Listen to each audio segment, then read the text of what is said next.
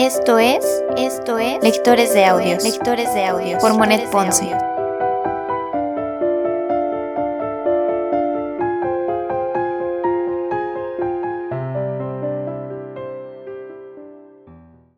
Primera temporada, primera temporada, Cartas ateo, Cartas ateo de Vincent Van Gogh, de Vincent Van Gogh. Carta número 49. El sábado por la tarde he atacado un tema con el cual había soñado a menudo. Es una vista sobre los verdes prados con sus parvas de heno. Están atravesados por un camino color ceniza que corre a lo largo de un arroyo. Y en el horizonte, en medio del cuadro, el sol se pone con un rojo de fuego. Me es imposible dibujar el efecto precipitadamente, pero he aquí la composición. Pero solo se trataba de una cuestión de color y de tono el matiz de la gama de los colores del cielo, al principio, una bruma lila en la cual el sol rojo está cubierto a medias de un matiz violeta oscuro con un borde pequeño y sutil de un rojo resplandeciente. Cerca del sol, reflejos de vermellón, pero más arriba una franja amarilla que se vuelve roja y azulosa por encima. El llamado cerulean blue, y después aquí y allá nubecillas lilas y grises que toman los reflejos del sol. El suelo estaba como tapizado de verde gris moreno, pero lleno de matices y de hormigueo, y en este suelo coloreado brilla el agua del arroyo. Es una cosa tal que Emil Bretón la pintaría.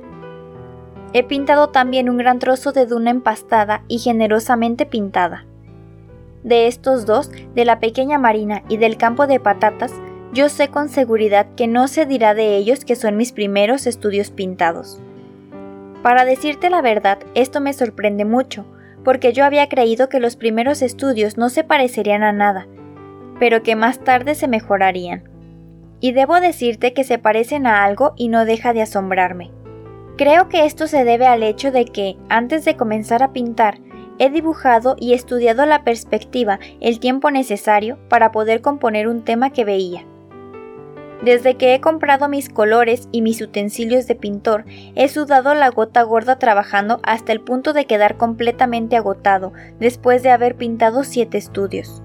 Hay otro, además, con una pequeña figura, una madre con un niño a la sombra de un gran árbol, en medio de una armonía de tonos sobre una duna iluminada por el sol del estío.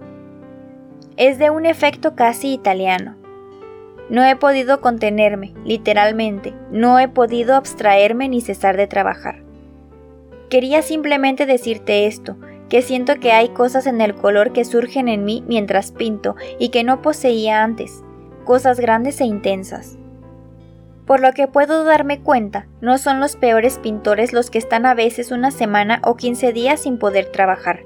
Hay algo que lo explica, son precisamente aquellos que se juegan en el arte hasta su pellejo, como dice Millet.